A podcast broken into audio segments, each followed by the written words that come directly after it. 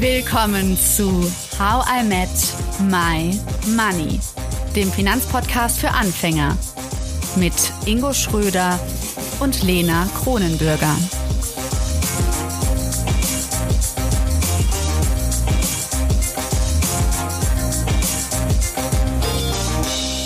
Hallo Ingo. Hallo Lena. Heute sprechen wir über Zeit. Arbeiten, Kehrarbeit, Putzen. Ingo, nicht nur die Zähnchen, auch die Küche. Das, äh, ja, ist einfach so, dass wir das machen müssen. Und da empfinden wir, vielleicht auch ihr da draußen, die Zeit manchmal so als knappes Gut. Und die Frage ist, wie könnte denn ein Leben aussehen, wenn wir reich an Zeit wären? Das frage ich jetzt mal den Journalisten Stefan Bös. Hallo Stefan. Hallo, schön bei euch zu sein.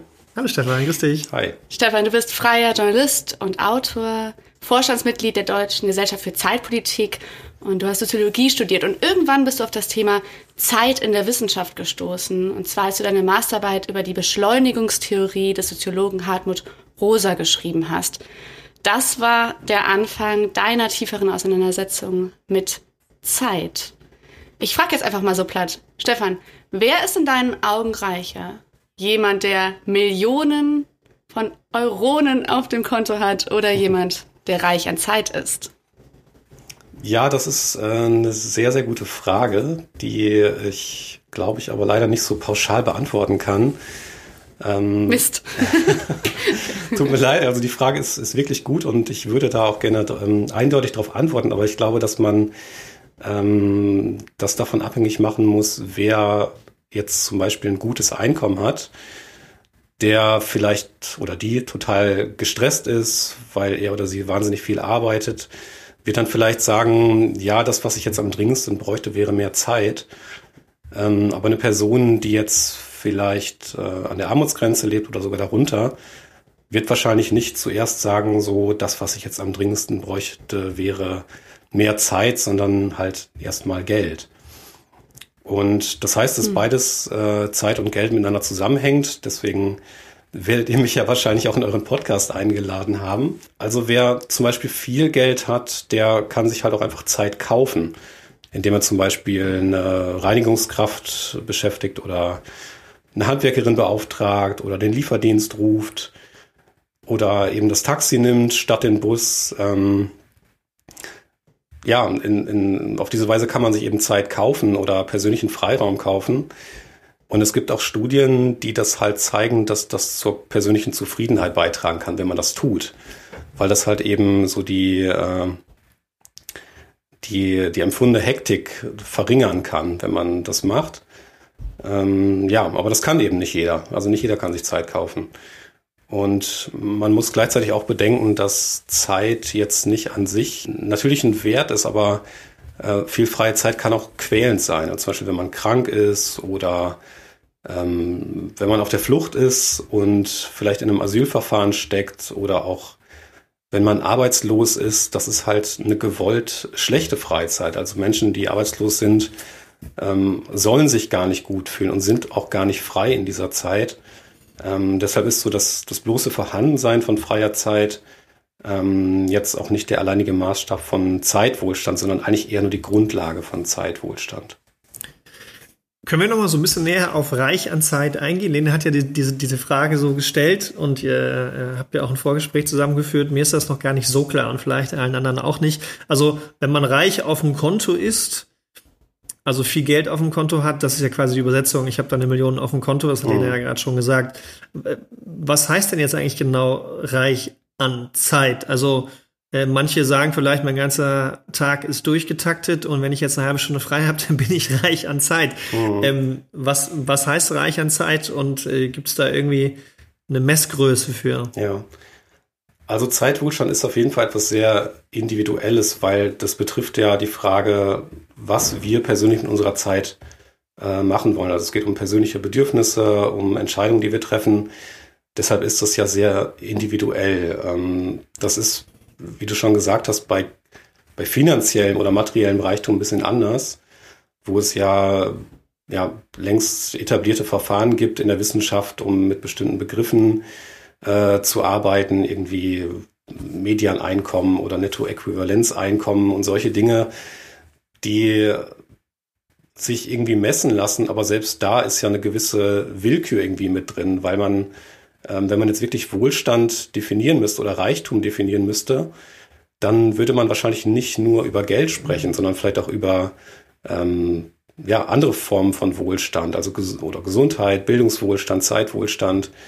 Und bei Reichtum gibt es vielleicht auch einen inneren Reichtum, also auch bei, ähm, bei Geld und bei Sachen, die sich in Zahlen messen lassen, gibt es ja auch irgendwie äh, Klärungsbedarf und, und, und Unklarheiten. Aber um, ja, es ist halt natürlich jetzt erstmal vielleicht so ein bisschen unbefriedigend zu sagen, dass das individuell ist und deswegen gibt es auch halt in der Wissenschaft Versuche, das messbar zu machen. Und da würde ich jetzt äh, vor allem auf ein Forschungsprojekt verweisen, was so während der Pandemie durchgeführt wurde, unter anderem von der TU Berlin und andere Forschungseinrichtungen, die daran beteiligt waren, aus verschiedenen Disziplinen. Und die haben halt zum ersten Mal versucht, Zeitwohlstand wirklich messbar zu machen. Also vorher wurde das eher so auf qualitativer, äh, qualitativer Ebene beschrieben und da wurde das halt zum ersten Mal messbar gemacht.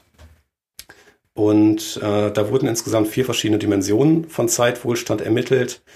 Das ist zum einen äh, die Lebensgeschwindigkeit, also lebe ich in dem für mich äh, persönlich angemessenen Tempo.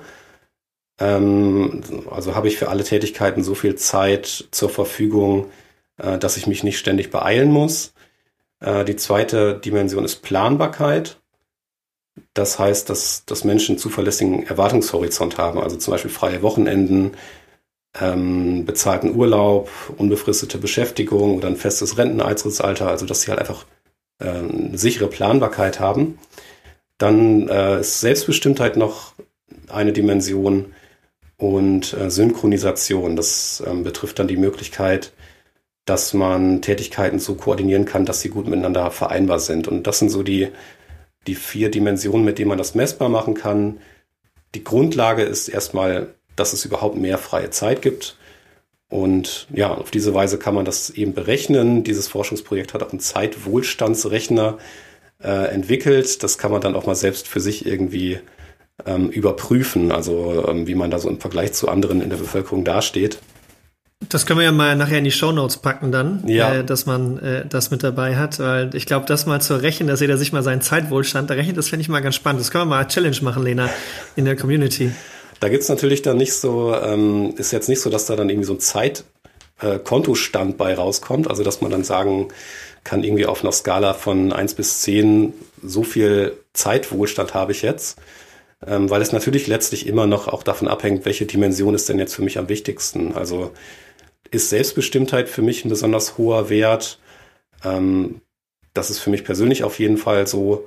Ähm, oder ist mir wichtiger, dass ich möglichst viel freie Zeit habe oder dass ich meinen ähm, mein Urlaub planen kann oder so. Also das ist natürlich am Ende immer noch individuell, aber es hilft auf jeden Fall, äh, diese Kriterien zu haben. Deswegen war dieses Forschungsprojekt halt sehr hilfreich. Mega spannend, auf jeden Fall. Jetzt äh, habe ich mitbekommen, dass ihr in der äh, Vorbereitung ja einiges erarbeitet habt. Lena, was, was kann man noch so raus? Ja, also gerade zu deiner Frage, was ist denn überhaupt ne, reich an Zeit sein oder Zeitwohlstand? Und ähm, ja, ich habe ja eben schon gesagt, Stefan, du hast dich mit dem Soziologen Hartmut Rosa beschäftigt und er hat ja eine ganz interessante Definition zu Zeitwohlstand und zwar ein Zustand, der dann eintritt, wenn Menschen mehr Zeit haben, als für die Erledigung ihrer Pflichten erforderlich ist. Mhm. So, manche machen dann mit dieser Zeit irgendwie, keine Ahnung, Abend Netflix gucken. Andere sagen, dass äh, die Zeit verbringe ich jetzt mit meiner Familie oder mit meiner besten Freundin. Was würdest du sagen, ähm, was, wie gehen wie oder was beobachtest du, wie gehen Menschen mit ihrer Zeit um und kann man auch sagen, da gibt es verschiedene Qualitäten, wie man Zeit nutzt? Mhm. Also ich würde sagen, dass die Qualität von Zeit oft in sehr einfachen Dingen liegt.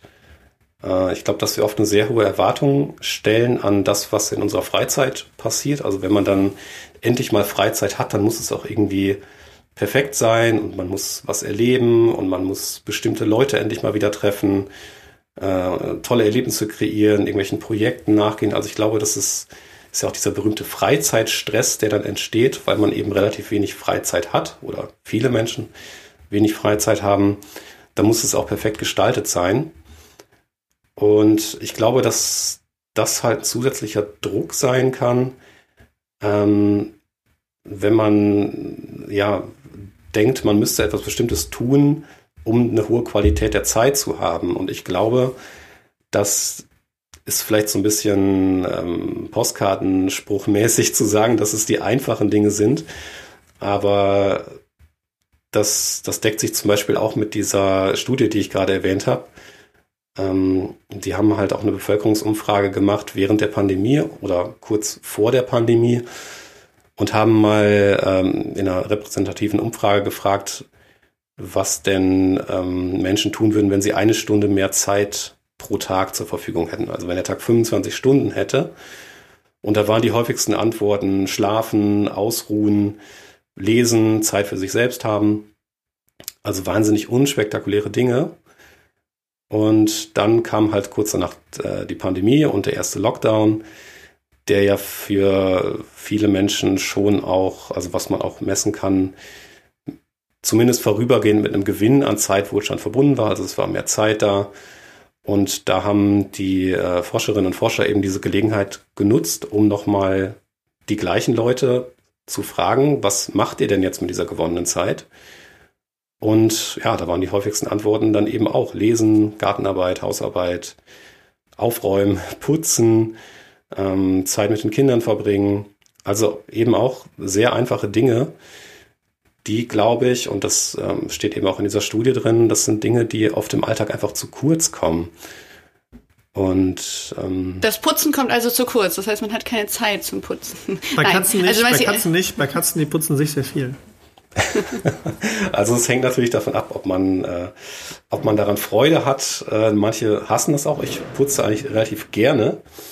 Und ja, das, das muss auch jeder für sich selbst entscheiden. Also es gibt da diesen Begriff. Aber geht es auch darum, dass du, ähm, dass du die Dinge, die du gerade aufgezählt hast, auch lesen, das sind ja recht, wie du auch gesagt hast, einfache Dinge. Hm. Zeigt das auch wieder so ein bisschen dieses Gefühl, man hat für die einfachen Dinge im Leben oft keine Zeit oder zu wenig Zeit? Ist das, was du gerade beschrieben hast? Oder ziehe ich da was anderes raus? Nee, das, genau das würde ich äh, damit sagen, dass man für solche einfachen, basalen Tätigkeiten, dass gerade die halt oft im Alltag zu kurz kommen ähm, es gibt ja zum Beispiel auch diesen Begriff der Me-Time. Ne? Das ist so ein Begriff, der vielleicht, äh, glaube ich, eher so weiblich konnotiert ist. Ähm, dass man dann also Me-Time Zeit für sich, dass man ja. irgendwie abends sagt, ich mache jetzt nur mal was für mich und muss mich irgendwie nicht anderen Bedürfnissen ergeben. Genau, also man hat endlich mal Me-Time, zum Beispiel Mütter haben endlich mal Zeit, wo dann irgendwie die Kinder zwei Stunden äh, nicht da sind und dann wird mit diesem Begriff Me-Time so verbunden, okay, dann muss man jetzt oder, oder muss man dann irgendwie als Frau sich, keine Ahnung, mit einem tollen Badezusatz in die Badewanne lesen und euren Podcast zum Thema Zeitwohlstand hören. Also es sind so bestimmte Erwartungen damit verbunden, was in so einer freien Zeit dann halt zu geschehen hat. Und ich finde, das muss halt jeder und jeder für sich selbst entscheiden. Und es kann dann auch sein, dass jemand in dieser Zeit putzt, äh, weil man da vielleicht gerade Lust zu hat oder irgendwas aufräumt oder so, als so ganz banale Dinge, die man von außen auch jetzt nicht weiter äh, beurteilen sollte. Es kann ja auch irgendwie Gartenarbeit sein oder, oder auch irgendeine andere Form von Arbeit, wenn sich das für die Person gerade so anfühlt, dass es, dass es gut ist, dass es ähm, ja ein gutes Aufgehobensein in der, in der freien Zeit ist. Du plädierst also dafür, weniger zu beurteilen. Das ist, ja, äh, was ich gerade feststelle. Genau, also es gibt, glaube ich, einfach selbstgesteckte hohe Erwartungen, die auch gesellschaftliche Bilder davon, ähm, was Qualität von Zeit ist. Da gibt es einen ganz schönen Begriff von dem Soziologen Andreas Reckwitz, den ich viel lese und zitiere. Der spricht in seinem aktuellen Buch von einer Positivkultur der Emotionen. Also alles muss irgendwie Erlebnis sein, zur persönlichen Entfaltung beitragen, alles muss sinnstiftend sein und äh, das sind wahnsinnig hohe Erwartungen irgendwie.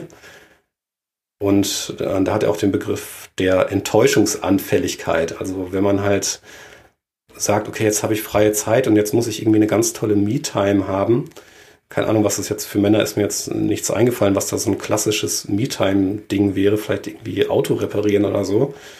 Ja, äh, die Elektrik im Haus regeln. Ja, genau sowas halt irgendwie.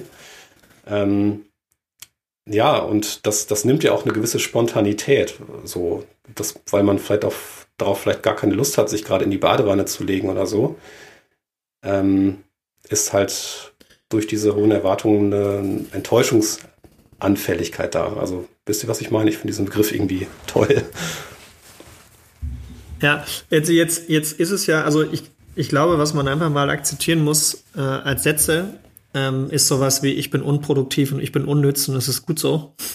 Ähm, um dann halt so eine gewisse Entspanntheit äh, zu haben an manchen Stellen. Ich glaube, dass manche äh, da noch äh, zu sehr durchtrieben sind und also oder, oder durchgetaktet sind, so rum.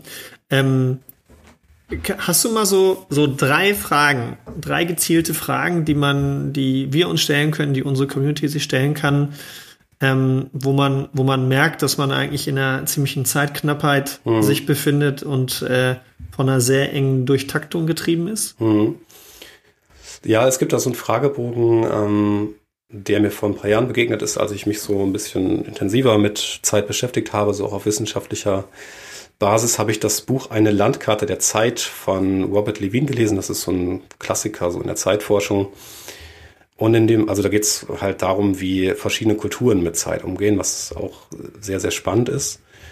Ähm, und in Deutschland hat er halt eine relativ hohe Lebensgeschwindigkeit gemessen und um das mal so für sich selbst zu überprüfen, hat er da so einen Fragebogen ähm, entwickelt. Also es ist jetzt nicht besonders, als einfach, dient einfach nur dazu, halt für sich selbst mal zu schauen, wie ist eigentlich mein eigenes Lebenstempo. Und da ist eine Frage zum Beispiel, hast du es zu warten?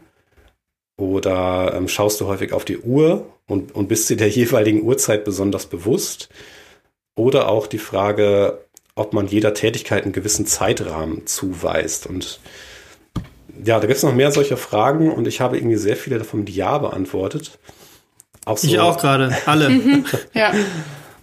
Ähm, und vor allem diese Frage, ob man äh, jeder Tätigkeit einen gewissen Zeitrahmen zuweist, das äh, ja, habe ich halt immer total viel gemacht. Und das, hm. äh, was ich gerade schon meinte, dass man sich so eine Spontanität nimmt durch dieses Durchplanen von Zeit, das macht man ja auch dadurch, dass man von vornherein sagt, so jetzt ähm, ja, mache ich eine bestimmte schöne Sache zwei Stunden oder so.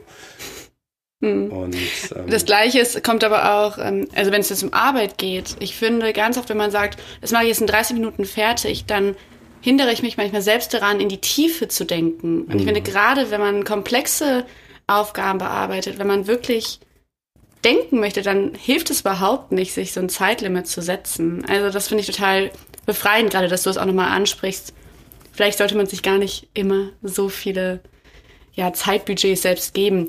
Wie ja. sieht's denn, apropos Unproduktivität, was Ingo gerade angesprochen hat, wie sieht's denn da aus, ja, mit der Frage, braucht Zeit wirklich immer so einen bestimmten Zweck? Also das hast du gerade gesagt, einen Zeitrahmen, wie lange man etwas macht, aber auch so, muss da immer ein Zweck hinterstecken?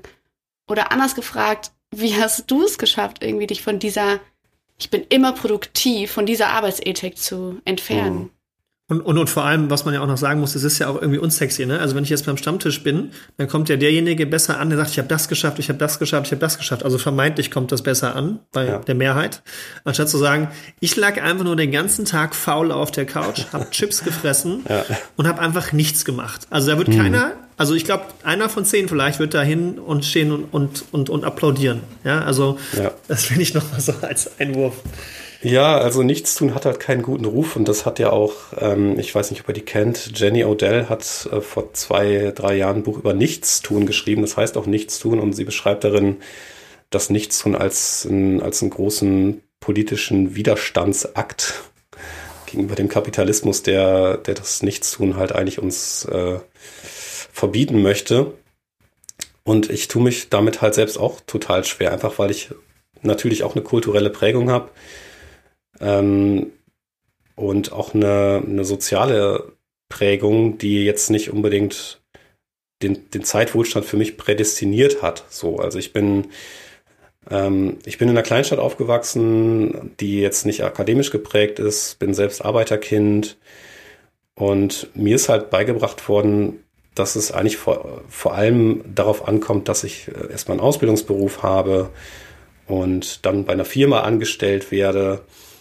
Also das war so in der Generation meiner Eltern und so in meinem sozialen Umfeld, meiner Kindheit und Jugend, war das eigentlich so der Maßstab eines gelungenen Lebens. Also dass man ähm, verheiratet ist, Kinder hat, Eigenheim, Auto, ähm, ja, und damit eng verbunden dann halt auch die Erwartung, äh, eine, ja, eine Erwerbsarbeit möglichst in Form von einer unbefristeten Festanstellung und in Vollzeit natürlich nachzugehen. Das ähm, ist ein Ideal, was man halt nicht so einfach abschütteln kann und das, das geht halt einfach nicht. Und wenn man dann auch mal so die Entbehrungen gesehen hat, die damit verbunden sind, mit diesem Lebensmodell, also eine hohe berufliche Belastung, wenig Freizeit, ähm, trotz allem ein immer noch sehr bescheidenes Einkommen, dann neigt man halt nicht gerade automatisch dazu, ohne schlechtes Gewissen irgendwie viele Pausen einzulegen oder zu sagen so, okay, ihr habt das jetzt äh, gemacht in eurem Leben tagtäglich und ich mache jetzt ähm, halt mal nichts.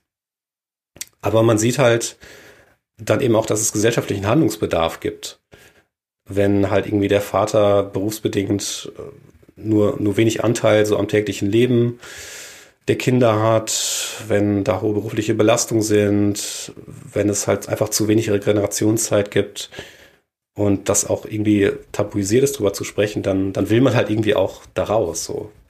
Hm.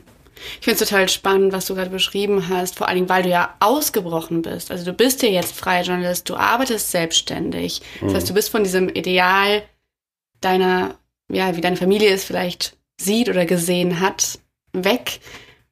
Da nochmal konkret, wie schaffst du das? Also hast du da für dich irgendwie eine, hm, eine Arbeitsmethode gefunden oder eine Lebensweisheit, einen Glückskeks, eine Glückskeksweisheit für uns, wie du es geschafft hast, eben dich reicher an Zeit zu fühlen und eben dieses eng getaktete loszulassen. War das wirklich der Schritt in die Selbstständigkeit oder kam danach noch etwas? Ja, das ist so ein Prozess. Natürlich ähm, reflektiert man oder ich reflektiere viel über die Zeit, weil ich mich viel damit beschäftige und versuche natürlich auch Konsequenzen daraus zu ziehen. Und ich habe zum Beispiel ähm, ja, das eine ist natürlich so das tägliche Zeitverhalten, also das, was ich eben gesagt habe mit diesen Fragen, die ich mich gestellt habe, ähm, wo ich halt mich selbst im, im Alltag verlangsamen kann. Also da ist man so auf dieser Ebene des Zeitmanagements vielleicht, aber ähm, entscheidender für mich sind so die konkreten Veränderungen. Also ich habe halt, ähm, als mir nach meinem ähm, nach meiner Volontariatszeit eine Stelle angeboten wurde als Redakteur, äh, in Vollzeit kam das halt für mich nicht in Frage, weil meine Tochter unterwegs war und ich halt auf jeden Fall äh, nicht in Vollzeit arbeiten wollte. Und deswegen bin ich da eben nicht geblieben und habe seitdem, also meine Tochter ist jetzt etwas über fünf und seitdem arbeite ich halt in Teilzeit und kann mir halt Vollzeit auch nur vorstellen, wenn ich das irgendwie halt selbstbestimmt gestalten kann. Ähm, und ja, der Schritt in die Selbstständigkeit hat mir da nochmal auf jeden Fall einen großen Fortschritt gebracht, was so das Thema Selbstbestimmtheit angeht und ja, was ich eben schon gesagt habe, Planbarkeit, ähm, Synchronisation. Man muss ja auch irgendwie, wenn man eine Familie hat, viel miteinander koordinieren. Und ja, das geht natürlich in der Selbstständigkeit relativ gut. Ähm, ja, das Teilzeit, also wie, ja, man ist halt dann irgendwie beim Thema Arbeit, ne? Man ist natürlich mit Zeitmanagement äh, auf einer Ebene, wo man selbst irgendwie direkt was machen kann und man ist ein super Stichwort, da, da hake ich mal kurz ein, wenn ja. ich darf. Thema Arbeit, das ist ja auch gerade äh, die Reihe, mit der wir uns beschäftigen, Arbeit und Geld.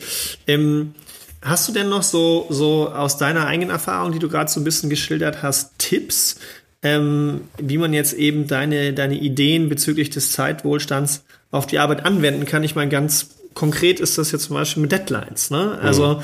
ähm, die hat man ja häufig auf der Arbeit. Ähm, wie kann man eben diesen Zeitwohlstand gerade mit Bezug auf die Arbeit, wie kann man den erhöhen für sich? Ja, also ich würde jetzt nicht natürlich nicht allen raten, so macht euch selbstständig. Das ist natürlich keine Lösung, dass das alle machen. Deswegen ähm, war das jetzt für mich ein richtiger Schritt, aber es ist völlig richtig, dass man das halt natürlich auch in, äh, in einer Festanstellung irgendwie anwenden muss und es da schaffen muss, halt äh, Zeitwohlstand zu etablieren. Und da gibt's verschiedene Komponenten, glaube ich, die auch nicht immer so genügend berücksichtigt werden, wenn man halt irgendwie von Work-Life-Balance spricht oder von ähm, flexiblen Arbeitszeiten oder Familienfreundlichkeit. Das sind ja alles so Begriffe, die auch in Stellenanzeigen auftauchen, ähm, womit dann auch irgendwie Arbeitgeber ganz gerne werben, so dass es das gibt. Aber was sich genau dahinter verbirgt, ist dann häufig eigentlich äh, unklar. Also was eigentlich alles mit Zeit zu tun hat in der Arbeit. Das ist eine ganze Menge. Also was ich da sehen würde, würde, wäre zum Beispiel, dass Menschen sich halt auf ihre Aufgaben konzentrieren können und ablenkungsfrei arbeiten können, was so ein riesiges Problem ist in der Arbeitswelt. Mhm. Alle müssen immer halt zu Meetings, ne? Ja, also dass man alle paar Minuten eigentlich irgendwie rausgerissen wird, weil ein Meeting ist oder weil irgendeine Nachricht aufploppt oder so oder weil man sich selbst ablenkt. Ähm, also das finde ich einen wichtigen Punkt, dass es so, so Fokuszeiten gibt. Ähm, dann, ja, was ich jetzt schon mehrmals angesprochen habe, hohe Autonomie und Flexibilität bei der Arbeitszeit. Ähm, dann natürlich, dass man möglichst wenig so spät abends arbeiten muss oder nachts arbeiten muss, ähm, an Feiertagen und am Wochenende. Also geht es um die, um die Lage der Arbeitszeit. Und ähm, Zeiterfassung finde ich persönlich total gut, weil es auch ähm, Arbeitnehmerinnen und Arbeitnehmer schützen kann vor unbezahlter mhm. Mehrarbeit. Also dass man einfach immer aufschreibt oder misst mit einem, ich habe auch so ein Tool, dass man ja. immer angibt, das und das mache ich gerade und dann misst man wirklich, wie lange die Aufgabe gebraucht hat. Ne? Genau, es muss ja nicht minutengenau sein. Ich glaube nicht, dass das jetzt durch das Gesetz, was ja gerade entsteht, äh, erfordert ist, dass das so immer minutengenau ist. So, da soll schon noch ein gewisser Spielraum sein aber es schützt, glaube ich, vor Überarbeitung oder davor, dass Leute nur noch Arbeit mit nach Hause nehmen. Dann Zeitdruck, mhm. äh, hast du ja eben angesprochen, Ingo, ist ein, ist ein großes Thema in sehr, sehr vielen Berufen. Äh, das sollte natürlich nicht die Regel sein. Also Zeitdruck zu verringern ist wichtig. Und was ich auch ganz toll finde, sind so Projekte, wo Menschen halt nach ihrem eigenen Chronotypen arbeiten können. Ähm, für manche ist einfach das viel zu früh gemacht, um morgens anzufangen. Dass ich äh, nicht mit Wecker aufstehen muss. Deshalb bin ich selbstständig geworden. Nein, aber es ist ein guter Grund. Ja, also das kann man auch in ähm, zum Beispiel in, in Kliniken irgendwie, da gab es ein Projekt, in Bayern war das, glaube ich, wo halt eine Klinik irgendwie so, ein, so eine Chronotyp-orientierte Personalplanung eingerichtet hat. Also das ist schon auch möglich, wenn man das denn möchte. Ähm, ja, und natürlich Pausen ermöglichen, Auszeiten, auch längere Auszeiten zu ermöglichen. Da gibt's halt äh, zum Beispiel ein Modell, das heißt Kurzzeit-Sabbatical, ähm, wo man halt durch so ein Zeitkonto sich sowas ansparen kann, dass man halt auch mal längere Pausen machen kann. Also es gibt viele gute Ideen und Modelle, die halt dazu beitragen, dass Zeit eigentlich viel umfassender bei der Arbeit berücksichtigt wird. Und das finde ich jetzt auch in der jetzigen Diskussion total wichtig, dass man über Begriffe wie Work-Life-Balance hinauskommt mhm. und auch nicht nur über die, die Länge der Arbeitszeit spricht äh, und ja, diese verschiedenen ja. Komponenten halt in den Blick nimmt. Ja. Ingo hat es jetzt in den letzten Folgen schon öfter angesprochen, seitdem wir über ChatGPT reden, aber auch in der Folge mit Franka, und zwar die Vier-Tage-Woche. Und die ist ja generell auch ja, in aller Munde kann man so sagen. Klingt verlockend, nur montags bis donnerstags arbeiten. Was würdest du sagen? Ich höre ein bisschen generell, manchmal ein kleines Sarkasmus, ein bisschen Kritik raus aus deinen Worten. Was würdest du sagen, ist vielleicht kritikwürdig an dieser Idee? Also so, anstatt, klar, vier Tage arbeiten ist schön, aber man muss sich wahrscheinlich dann auch ein bisschen beeilen, oder? Um das ganze Pensum zu schaffen von fünf Tagen. Äh, Im besten Fall ist es nicht so, dass man sich beeilen muss. Ähm, und das schaffen auch viele Unternehmen, dass das nicht zu einer Verdichtung führt. Also viele Unternehmen, die die Vier-Tage-Woche eingeführt haben, das sind ja mittlerweile sehr viele. Ähm, in Ländern, wo es halt Pilotprojekte gab, aber auch in Deutschland sind es schon sehr viele. Und viele dieser Unternehmen verstehen es halt als Möglichkeit, nicht nur einen Tag zu streichen, sondern halt auch Arbeitsstrukturen zu hinterfragen. Ich habe da mal vor einiger Zeit mit äh, Joe O'Connor gesprochen. Der ist für die Initiative Four Day Week Global einer der äh, Mitverantwortlichen für diese Pilotprojekte. Und der hat gesagt, dass Unternehmen, die die Vier-Tage-Woche einführen, vor allem oder sehr oft drei Dinge machen. Nämlich das, was wir eben schon angesprochen haben, Meetings kürzen und reformieren, ähm, digitale Tools intelligenter, achtsamer nutzen und den gesamten Arbeitstag halt neu zu gestalten, indem sie zum Beispiel Phasen für konzentriertes Arbeiten schaffen und eben auch Zeit für Meetings, Zeit für soziale Zeit. Das heißt, ähm, wenn die Vier-Tage-Woche jetzt nicht von generellen Überlegungen begleitet wird, wie man halt Arbeitsstrukturen verändert, dann wird es, glaube ich, schwierig. Also dann wird es halt diese Verdichtung und ähm, man, man schafft es dann nicht mehr oder es ist einfach ähm, ein zu hohes Arbeitspensum oder ja, einfach, einfach zu lange Arbeitstage, was dann auch wieder nicht gesund ist. Deswegen, mhm. das würde ich auf jeden Fall kritisch sehen. Ähm, ja, aber ja. das ist. Aber grundsätzlich schon ganz gut. Weniger arbeiten als mehr. Ja, also ich bin auf jeden Fall eher ein Befürworter der Vier-Tage-Woche. Wenn man, mhm. wenn man das halt nicht so in Form dieser Verdichtung macht, sondern so wie das halt auch mhm. viele erfolgreiche Unternehmen machen, die ähm, ja durch diese besseren Arbeitsstrukturen eben auch sehen, dass die klassischen Arbeitszeitstrukturen nicht mehr notwendig sind. Ja. Die Community weiß, also ihr da draußen wisst, ich schreibe einen monatlichen Newsletter von How I Met My Money über How I Met My Money und allem, was wir lernen. Ich bin aber nicht nur eine Newsletter-Schreiberin, sondern ich lese auch super gerne Newsletter und auch deinen. Das heißt, Stefan, ich habe dich eingeladen, weil ich schon länger deinen Newsletter lese und ich äh, hoffe, dass jetzt alle, die die Podcast-Folge hören, den sofort abonnieren. Er ist super. Er heißt Inseln der Zeit und den gibt's und da zitiere ich dich selbst mal, weil wir Freiräume brauchen, in denen wir nicht funktionieren, brennen, uns beeilen. Ein Newsletter über die Suche nach den Dingen, die wir wirklich tun wollen und nach der Zeit, die wir dafür brauchen.